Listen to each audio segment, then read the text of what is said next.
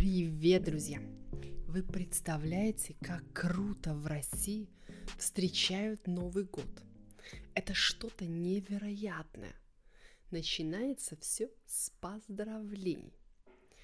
Представьте себе, люди с Камчатки и Дальнего Востока говорят с Новым годом раньше всех. Конечно, все, э, во всем разница во времени. А в Москве поздравляют с Новым годом друг друга только через 9 часов. Я думаю, через 9 часов люди с Камчатки уже давно пошли спать. А москвичи через 9 часов только начинают поздравлять с Новым годом. Вот так весело начинается самый любимый праздник. Да, Новый год это один из самых любимейших праздников в России – не только у маленьких, но также и у взрослых. А, ты знаешь, что в России разные погодные условия. Например, в Сибири суровые морозы. Там очень холодно.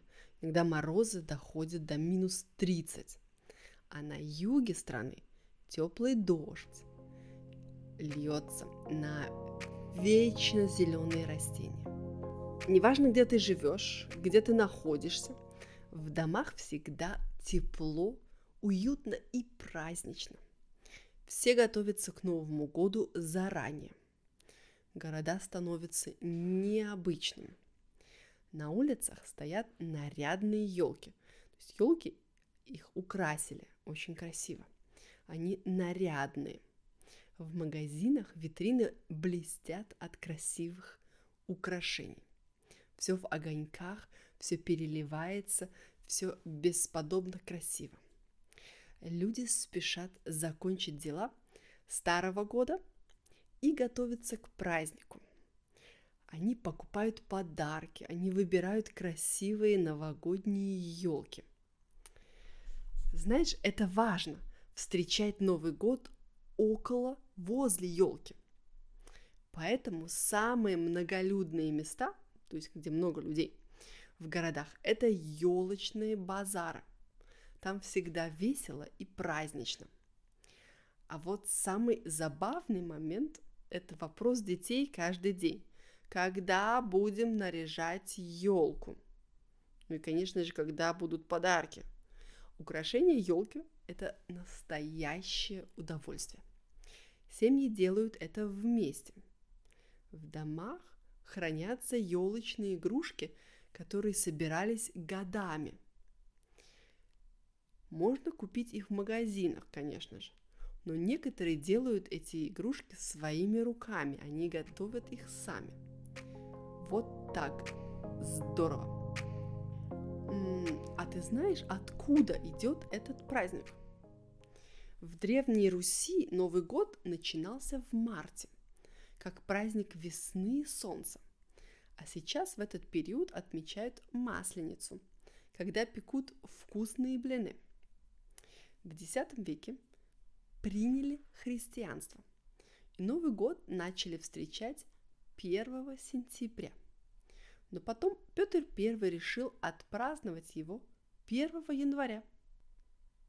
Петр I предложил всем москвичам украсить свои дома – сосновыми или еловыми ветками. В 12 часов ночи Петр I вышел на Красную площадь с факелом в руках и запустил в небо первую ракету. 300 лет назад люди верили, что украшая елку, они делают злые силы добрее. О злых силах уже забыли все, но елка, как и раньше, осталась символом новогоднего праздника.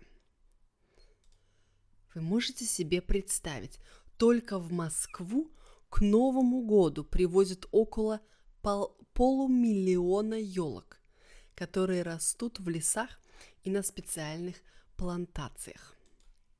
Вы задавали себе когда-нибудь вопрос, сколько лет Деду Морозу?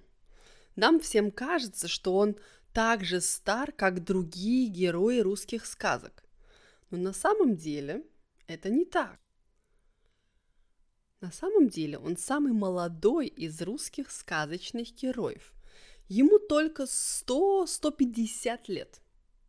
Раньше рассказывали легенды о Морозе, о сильном злом старике, который приносит на землю холод, снег и метель. Те времена раньше он редко дарил подарки. Наоборот, люди дарили подарки ему, то есть дарили подарки Деду Морозу, чтобы он стал добрее. С тех пор, когда в России начали встречать Новый год 1 января, Дед Мороз стал постепенно главным героем этого праздника. Его характер тоже изменился. Он стал добрее и начал приносить детям подарки в новогоднюю ночь. В новогоднюю ночь, то есть в ночь с 31 декабря на 1 января. А в новогоднюю ночь, когда дети спят, взрослые собираются за столом, делятся воспоминаниями, они поднимают бокалы с шампанским. В этот момент в каждом доме бьют кремлевские часы. И начинается настоящий праздник, настоящее веселье. Конечно же, традиционные герои Нового года – это Дед Мороз и его внучка Снегурочка. Они приносят подарки, и на улицах можно увидеть этих сказочных персонажей. В эту ночь все поют, танцуют, смеются, и телевизор показывает веселые новогодние программы. Волшебная ночь. Сейчас очень модно вызывать Деда Мороза и Снегурочку домой. Только маленькие дети верят, что они настоящие. Все остальные знают, что это папа и мама заказали Деда Мороза и Снегурочку.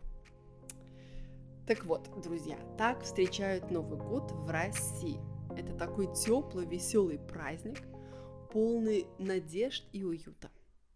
Надеюсь, ты сможешь когда-нибудь побывать в России в это волшебное время и, может быть, вместе с россиянами встретить Новый год.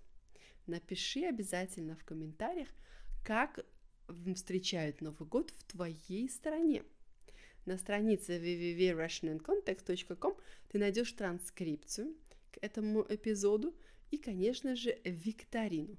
Ты можешь ответить на все вопросы и проверить, а, понял ли ты, поняла ли ты хорошо весь текст. Если ты хочешь еще быстрее изучать русский язык, также на странице клуб VIP у тебя есть э, упражнение, в котором я объясняю трудные слова из этого эпизода и транскрипции. До следующего эпизода. Пока-пока.